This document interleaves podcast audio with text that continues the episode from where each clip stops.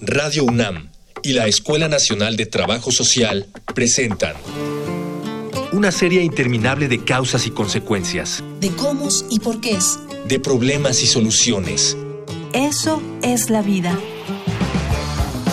Vida cotidiana. Sociedad en movimiento.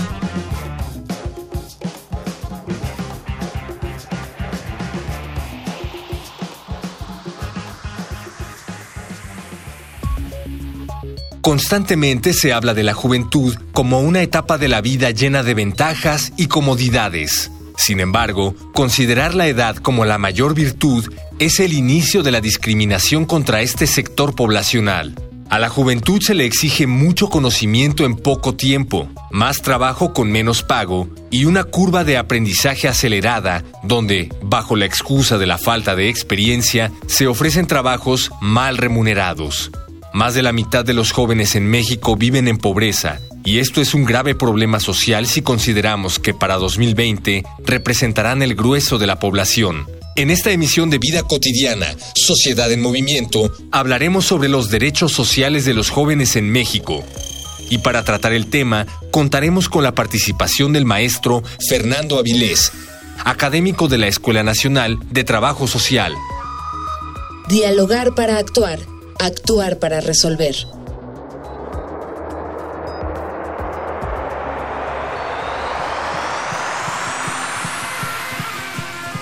Pues iniciamos una entrega más de nuestro programa Vida Cotidiana, Sociedad del Movimiento. Mi nombre es Gloria Tocunaga y como siempre para mí es un placer estar con ustedes en este programa que promueve la Escuela Nacional de Trabajo Social para platicar de cosas de la vida. Hoy vamos a hablar de un tema ¿qué le voy a decir? Tiene que ver con nuestros jóvenes, con lo que más nos preocupa, derechos sociales de los jóvenes en México. México tiene tareas y compromisos pendientes en materia del respeto al cumplimiento de los derechos de sus jóvenes. Se trata de uno de los grupos etarios más numerosos que en 2020 alcanzará su nivel más alto. El problema principal de este grupo de, la de población es la pobreza, pues casi la mitad de ellos y ellas viven en dicha situación. Las personas jóvenes se enfrentan a un problema de discriminación estructural que es reproducido por el Estado, la sociedad y el sector privado. Por eso, hoy analizaremos la problemática que enfrenta la juventud de México en cuanto a sus derechos. Pues acompáñenos. Si usted quiere platicar con nosotros, lo voy a invitar a que se ponga en contactos. Mire, ahí van, ahí van nuestros, nuestros datos. Facebook, Escuela Nacional de Trabajo Social, ENTS, UNAM. Twitter, arroba comunica, ENTS. Instagram, comunicación, ENTS. Y mire, ya estamos de regreso aquí en el estudio. Tengo el honor de presentarles al maestro Fernando Avilés que es académico de la Escuela Nacional de Trabajo Social y ya usted escuchó sus datos. ¿Cómo estás? Bienvenido. Muy bien, muchas gracias por la invitación. No, pues encantada, sobre todo porque vamos a hablar de una población eh, sensible ahora en nuestro país, ¿no? Que está en medio de tantas cosas y tantas necesidades, entre el trabajo, el estudio, el no trabajo, el no el estudio. Mi primera pregunta, o para, para, para empezar el programa, me gustaría saber, ¿por qué necesitamos tener énfasis en los derechos de los jóvenes, si hay derechos humanos. Yo en principio diría que por lo menos por tres razones. Habría una razón meramente estadística. En este país cerca del 30% de la población es una población que tiene entre 15 y 29 años. Si echamos cuenta, pues andamos arriba de los 30 millones de personas. Y como bien lo decías en la introducción, en los próximos años tendremos la cúspide de esa población y después, evidentemente, a partir de 15, 20 años, comenzaremos a ser una, un país de viejos. Pero por ahora, la población juvenil es una población que tiene un peso importante en el país. Esa es la primera razón. Una segunda razón, yo digo, es si estadísticamente son importantes, a eso habría que aunarle que la condición juvenil es una condición específica. Es decir, parece una obviedad, pero no es lo mismo vivir en la juventud que en la niñez o en la etapa adulta. Y entonces si los jóvenes son una, digamos, etapa particular, pareciera ser que tienen necesidades específicas. Y en ese sentido habría que hablar de derechos específicos de los jóvenes, más allá de que evidentemente la idea de la ciudadanía abarca el conjunto de la población, que tiene que ver con un conjunto de derechos. Pero yo creo que tendríamos que ser muy específicos en términos de los derechos que más pesan frente a este conjunto de la población. Y en el último de los casos, ¿por qué hablar de los derechos de los jóvenes? Porque si uno eh, observa las situaciones de desigualdad que caracterizan a una sociedad como la nuestra, en la población eh, juvenil esa condición de desigualdad, ya más tarde lo platicaremos, se agrava, se acentúa. Entonces yo creo que es importante hablar en específico de derechos de las juventudes.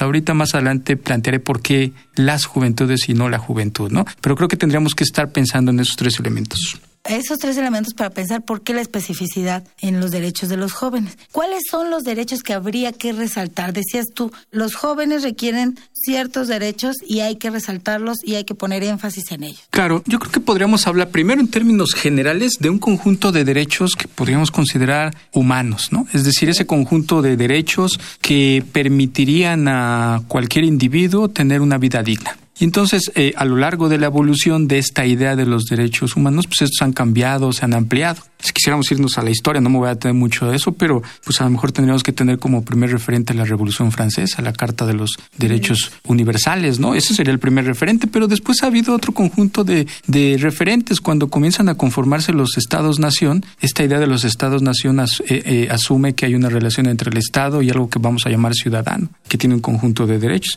En este sentido, pues se fueron desarrollando históricamente una serie de derechos. Pensemos, por ejemplo, en los derechos civiles, luego en los derechos políticos, cuando comienza todo ese proceso de la revolución industrial y los efectos que esta revolución trae consigo, pues vamos pensando en derechos sociales, es decir, esos derechos que tienen que ver con las condiciones mínimas en las cuales una persona no podría desarrollarse. Y ya después eh, estamos hablando hasta de otros derechos, derechos culturales. En ese sentido, la historia de los derechos humanos es amplia. Podríamos decir que hay derechos de primera generación, de segunda generación. Hoy se discute si, por ejemplo, tener acceso a Internet tendría que ser un derecho. Entonces, de entre el primer derecho básico que uno podría pensar el derecho a la alimentación y el derecho que hoy algunas personas exigen de tener acceso a, Internet, pues estos derechos han evolucionado y en el caso de los jóvenes, algunos de estos derechos pesan mucho. Si me apuras demasiado, yo te diría, hay dos instituciones básicas de socialización para la juventud, escuela y trabajo. La idea que hoy tenemos de la juventud se asienta básicamente sobre esos dos elementos. Entonces, si lo pensamos así, pues tendríamos dos derechos básicos,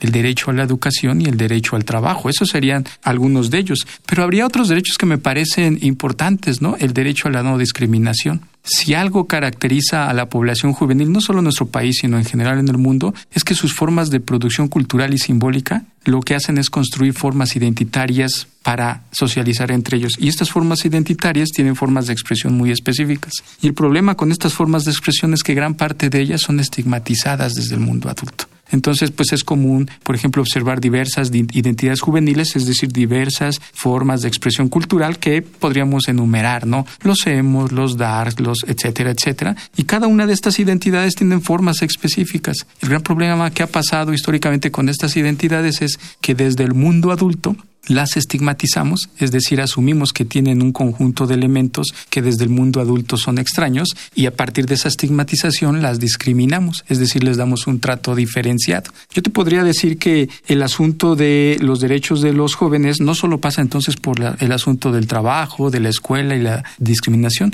Uno pareciera ser que asume desde el mundo adulto que los jóvenes tienen necesidades muy específicas y entonces no ponemos asunto en ciertas problemáticas. Te pongo un ejemplo. Asumimos que el asunto del derecho a la salud básicamente tendría que concentrarse en las personas adultas y en los mayores, porque la salud va, evidentemente, conforme va avanzando cronológicamente el individuo, pues mermándose. Pero eso nos ha llevado a pensar que los eh, jóvenes no tienen o no deberían de tener derechos en esta dimensión, y por supuesto que los deberían de tener. Piensa, por ejemplo, todo el asunto que tiene que ver con los derechos sexuales y reproductivos. Es ahí donde tendríamos que poner el acento. Entonces, hasta aquí lo que diría es, sí tendríamos que hablar de derechos porque es una población específica y habría ciertos derechos en donde tendríamos que poner el acento.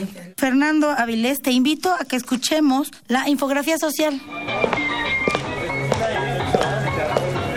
Infografía social.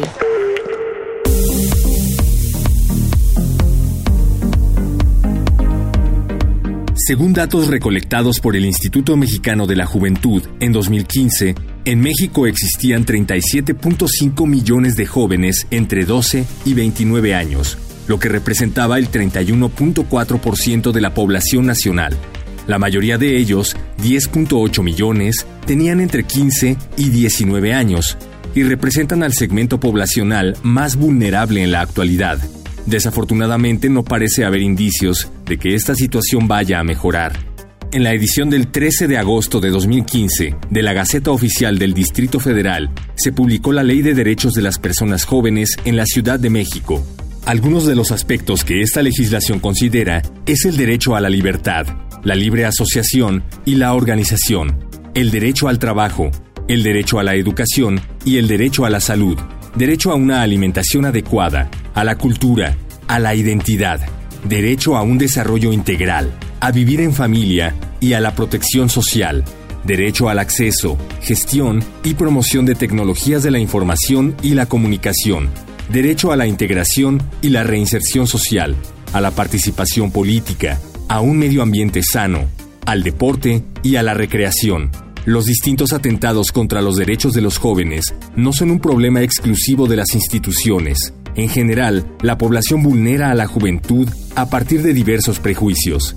Si bien es cierto que muchos se encuentran en un proceso de formación, la principal causa de discriminación es la idea de que carecen de experiencia útil, tanto laboral como social.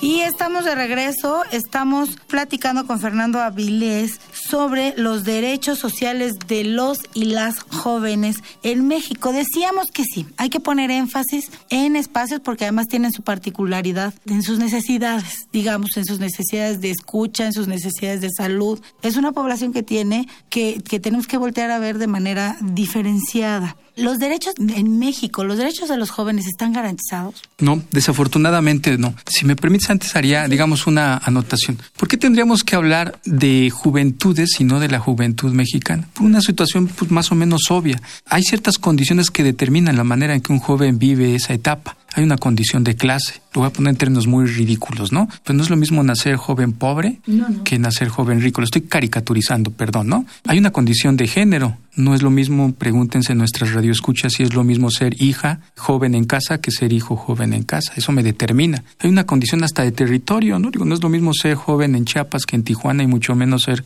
serlo en la Ciudad de México. Entonces, hay una serie de condicionantes que hacen que lo juvenil se viva de manera distinta. Si lo vemos así, entonces tendremos que hablar más bien de juventudes. Y a partir de esta idea de juventudes, yo agregaría otra idea. Somos un país profundamente desigual. Y esta desigualdad también le ha pegado históricamente a nuestros jóvenes. Por eso es que si a mí me preguntaran cuál sería como una palabra que definiera la condición juvenil de eh, nuestro país, yo utilizaría la palabra exclusión porque la mayor parte de los, jóvenes, la gran mayoría, tenemos así una amplia gama de jóvenes, piensa en esos 30 millones de los que hablamos en un principio, viven en esas condiciones.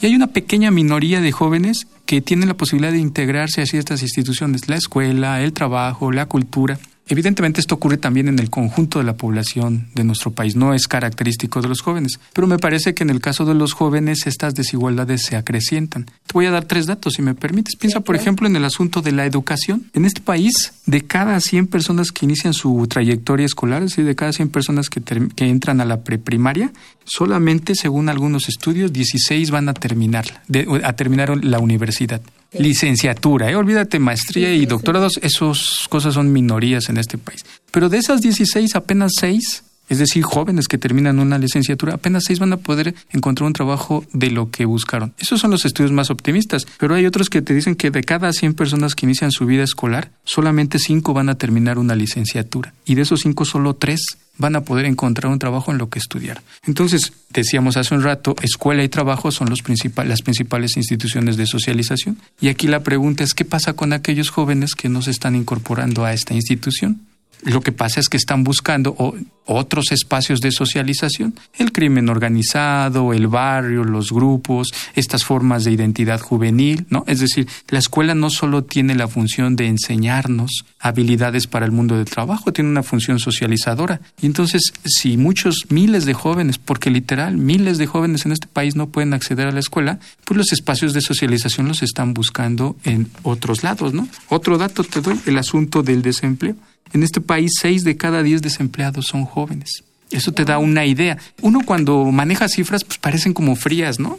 Cuando uno dice 35 o 30 millones de jóvenes, pues sí, son muchos, ¿no? Pero nada más para que nos demos una idea, si 6 de cada 10 desempleados son jóvenes, pues es el 60%, ¿no? Es decir, que del conjunto de la población, 60% de estas personas son jóvenes. ¿Cuántos de estos 35 millones te gusta que estén desempleados? O piensa, por ejemplo, en otro dato, lo mencionaban en la introducción, el asunto de la pobreza. 50% del país, de los jóvenes en este país son pobres. Y uno dirá 50%, pues échale pluma. Pues si dijimos que son 35, pues por lo menos 15 millones. ¿Y dónde metes 15 millones? Pues es la población, pues a lo mejor completa de la zona metropolitana, no lo sé. Es decir, es un mundo. Y el asunto es que qué es lo que está pasando. Piensa en la migración, ¿no? Apenas en, el año 2010, ya es un dato viejo, pero es la cifra seguramente ha aumentado, cerca de 200 mil personas entre 15 y 19 años abandonaron el país y se fueron a, a, buscar futuro en otro lado, la mayor parte de las veces en Estados Unidos. Y en estas juventudes que hablas, por ejemplo, lo rural, en estas diferencias, lo rural es diferente a lo urbano. ¿Cómo estamos en esa diferencia? Fíjate que ahí yo haría una crítica a los estudios sobre juventud porque tenemos poco, poca información sobre la vida juvenil en el mundo eh, rural. Pero te lo pondría así. Si en la ciudad, en el mundo urbano, que es donde con mayor posibilidad el Estado tiene de satisfacer un conjunto de derechos, cualquiera de los que te acabo de decir, en el mundo urbano esa posibilidad se reduce drásticamente. Entonces, a lo mejor aquí una chica adolescente en la secundaria tendrá acceso, por lo menos a información bien que mal sobre derechos sexuales y reproductivos. Tendrá acceso bien que mal, lo pongo así entre comillas, a métodos anticonceptivos. En la Ciudad de México tendrá acceso a interrumpir legalmente su embarazo.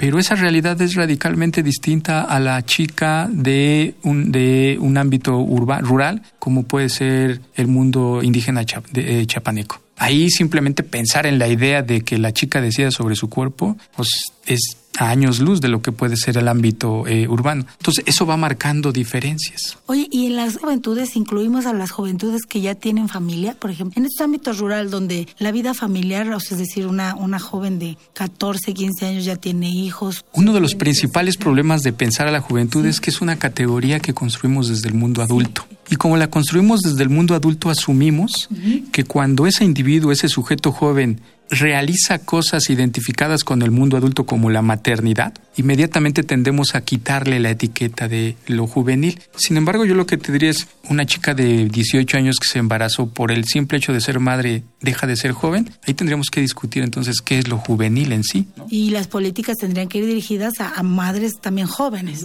Y no es solo una categoría etaria, o sea, no es nada más que entre 15 y 29, ¿no? Es decir, porque ese es nada más el rango, pero lo importante es suponer qué identifica a los jóvenes, ¿no? Es un proceso de formación identificado básicamente con la incorporación a un conjunto de instituciones, escuela, trabajo, cultura. La juventud también es una forma de expresión distinta a otros ámbitos o otros grupos sociales y una chica que se embaraza no por ser madre deja de ser joven. Te lo pongo así, no porque sea madre deja de querer ir a la fiesta, no porque sea madre deja de querer estudiar, deja de, querer convivir con su grupo de pares. El problema es que desde el mundo adulto hemos construido imaginarios de lo juvenil. Y aquí la cosa sería cómo garantizar que pueda seguir yendo a la fiesta, cómo garantizar que pueda entrar a la escuela, que tenga oportunidades de incorporación al trabajo, de incorporación a la educación. Y entonces aquí el problema tiene que ver con, entre muchas otras cosas, con las políticas públicas dirigidas a este sector de la población. Yo te diría que históricamente las políticas públicas dirigidas a este grupo de población han tenido tres características.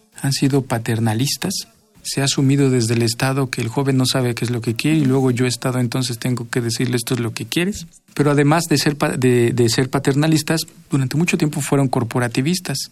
Y esto no debería de extrañarnos. Venimos de salir de un régimen per se corporativista y entonces los apoyos que se daban a la juventud se daban condicionados, ¿no? Se siguen dando en muchos otros lados. Eso parece ser que está cambiando, ¿no? Pero la discusión aquí sería qué tipo de políticas tendríamos que implementar para estos eh, jóvenes. Fernando, ayúdame tantito, vamos a Voces en Movimiento, regresamos. Voces Voces en movimiento.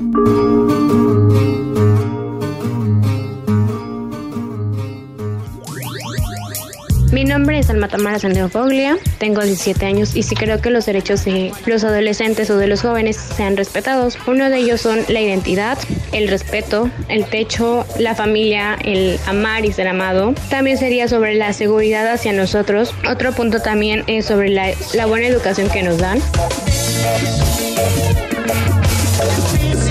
Soy Luis Guadalupe Díaz Núñez, tengo 17 años. Creo que sí se respetan mis derechos como joven, eh, derecho a ser amada, derecho a ser escuchada, a la autonomía y el derecho a, la, tener una vida social y escolar. Víctor del Ángel Salazar Segura, eh, tengo 18 años y pues uno de los eh, derechos que se me ha respetado pues eh, la libre expresión. Actualmente pues ese derecho sí en mi forma de ser de como adolescente sí me lo han respetado tanto a través de los medios de comunicación, al igual que entre la sociedad. lamentablemente, varias circunstancias como lo es el narcotráfico, la delincuencia, el propio gobierno, los mandatos que tenemos, a muchos jóvenes no se les respeta esos tipos de, de derechos que tenemos.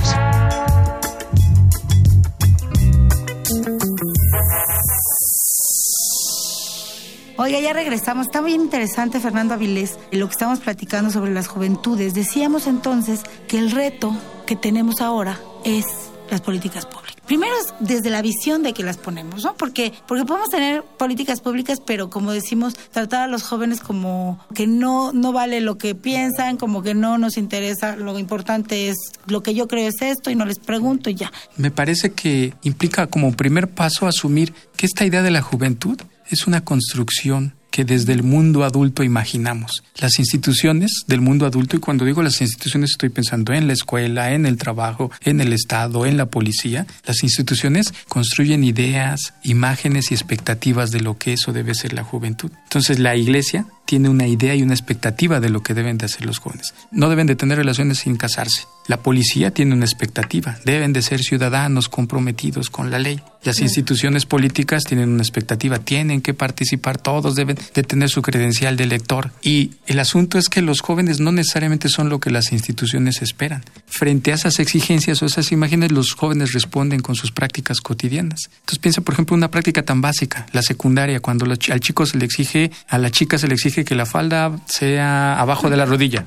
Ok, esa es la exigencia. Pues entra abajo de la rodilla, pero ya fuera, adentro de la escuela, pues le sube. Estoy poniendo un ejemplo muy básico. Pero, es, una, es una anécdota, pero es una cosa cierta. Y entonces lo que quiere decir es que esto, la juventud, no es nada más lo que las instituciones piensan o quieren de los jóvenes, sino lo que los jóvenes responden frente a esas expectativas. Por eso hemos creado en el mundo joven, en el mundo adulto esta idea de que la etapa juvenil es una etapa conflictiva porque como siempre están en contra de lo que el, el, mundo adulto quiere, pues los consideramos conflictivos. ¿Por qué planteo esto como principio básico para pensar las políticas? Porque si pensamos las políticas solamente desde el mundo adulto, pues estaremos solo dándole lo que creemos desde el mundo adulto que necesitan.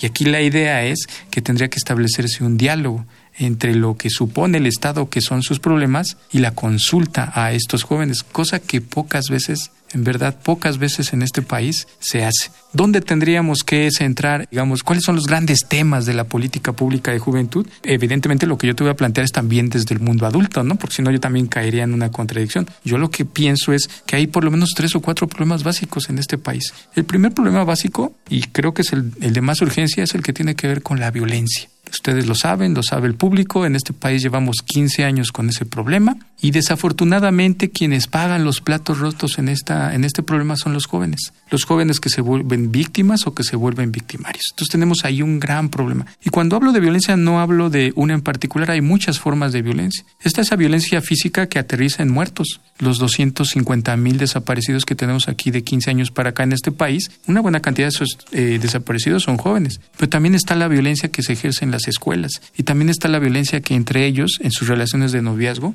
establecen. Entonces ahí tenemos todo un tema. Otro tema, creo yo, es el de la incapacidad del Estado para brindarle al individuo joven una educación que le permita un horizonte de vida. Hay una crisis de dos instituciones, de esta escuela y de este trabajo. Y la crisis consiste en que los jóvenes ya no miran a esas instituciones como elementos que les permitan escalar socialmente. Esta idea de como para qué estudio si voy a terminar como mi papá de taxista O esta idea de que como para qué trabajo ahí por 1.500 pesos, si en otro lado me pueden pagar una cantidad mayor. Entonces tenemos una crisis de estas instituciones y muchos han planteado que como consecuencia de esa crisis lo que tenemos es una generación de jóvenes imposibilitados para imaginar escenarios de futuro, imposibilitados para imaginar proyectos de vida. Mira, tú te vas por ejemplo a las zonas a la zona norte del país en la frontera con los chicos que viven en ciudades como Tijuana, como Juárez y les preguntas, "Oye, ¿qué te gustaría? ¿Qué crees que puede hacer de aquí a 15 años?"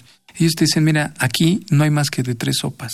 O te vas del otro lado a la, de migrante, o te vas a la maquila por 500 pesos a la semana, o te metes con el narco. Estoy exagerando casi el ejemplo, pero eso ocurre en muchos jóvenes de nuestro país. Y entonces yo digo que, aparte de lo que acabo de mencionarte las políticas, una tarea imprescindible del Estado es generar oportunidades que le permitan al joven imaginarse proyectos de vida porque la juventud que hoy tenemos, yo diría, es una juventud desencantada y desorientada. Desorientada en el sentido de que no tiene una brújula hacia dónde dirigirse. Yo creo que las políticas públicas en este país tendrían que precisamente pensar en eso qué cosas necesitan los jóvenes como herramientas que les permitan decidir sobre su futuro. Te pongo un ejemplo muy básico. Piensen, por ejemplo, en el embarazo. Se ha dicho hasta la saciedad que el problema del embarazo es pues porque los jóvenes no tienen educación sexual y reproductiva, porque no acceden a métodos anticonceptivos. Eso es relativo en el ámbito urbano. ¿eh? En el ámbito rural podría ser otra la explicación. Pero en el ámbito urbano,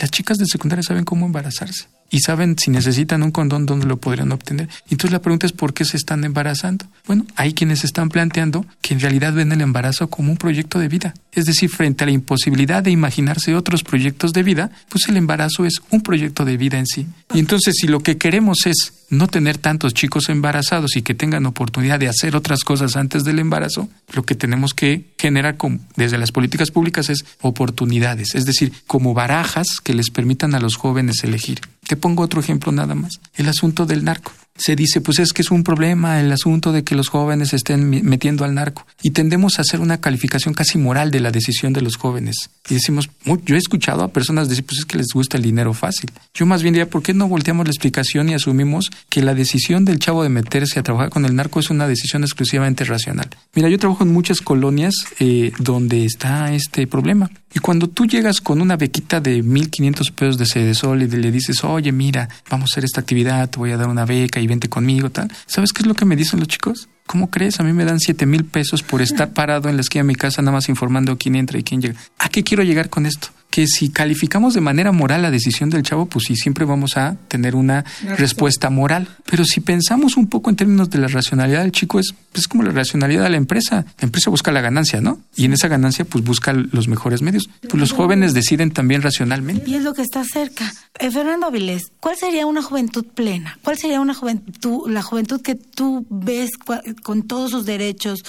¿Cuál sería? Como yo entendería la plenitud en el sentido de la pregunta que me dices, yo quisiera ver, creo que voy a morir y no lo veré en este país y creo que la siguiente generación, la que viene detrás de mí, tampoco lo verá, pero una juventud plena la entendería yo como esa juventud que tiene todas las oportunidades para decidir su proyecto de vida. Es decir, como una juventud que no tiene que terminar en un trabajo porque no le quedó de otra no tiene que terminar estudiando una cosa porque no pudo estudiar la otra. Es decir, para mí una juventud plena sería una juventud que simple y sencillamente tenga las herramientas que el Estado le proporciona para que pueda decidir sobre su propio futuro. Eso para mí sería una juventud plena. Creo que estamos muy lejos en este país de crear una juventud con estas características. tenemos, varias generaciones así. Tenemos una generación perdida. Todas las políticas de empleo que hoy se están implementando nos llevan a suponer que los jóvenes de hoy, los chicos que hoy tienen entre 20, 25, cinco años, cuando sean grandes, es decir, cuando tengan mi edad o un poquito más, dentro de 30 años, van a ser jóvenes,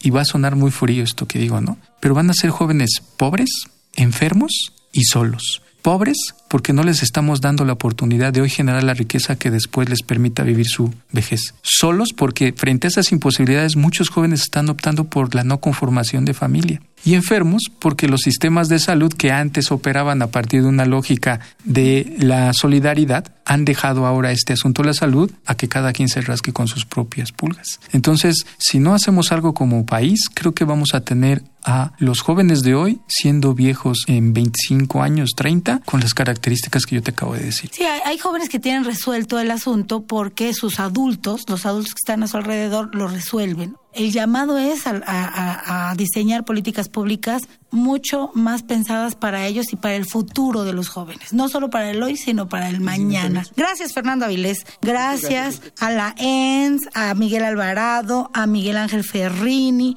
a Juan Sánchez Brito, a Luis Tula, a Cindy Pérez, a Jorge Herrera, a todos por hacer posible este programa. Mi nombre, Gloria Tocunaga. Nos escuchamos. Vida Cotidiana es una coproducción entre Radio UNAM y la Escuela Nacional de Trabajo Social.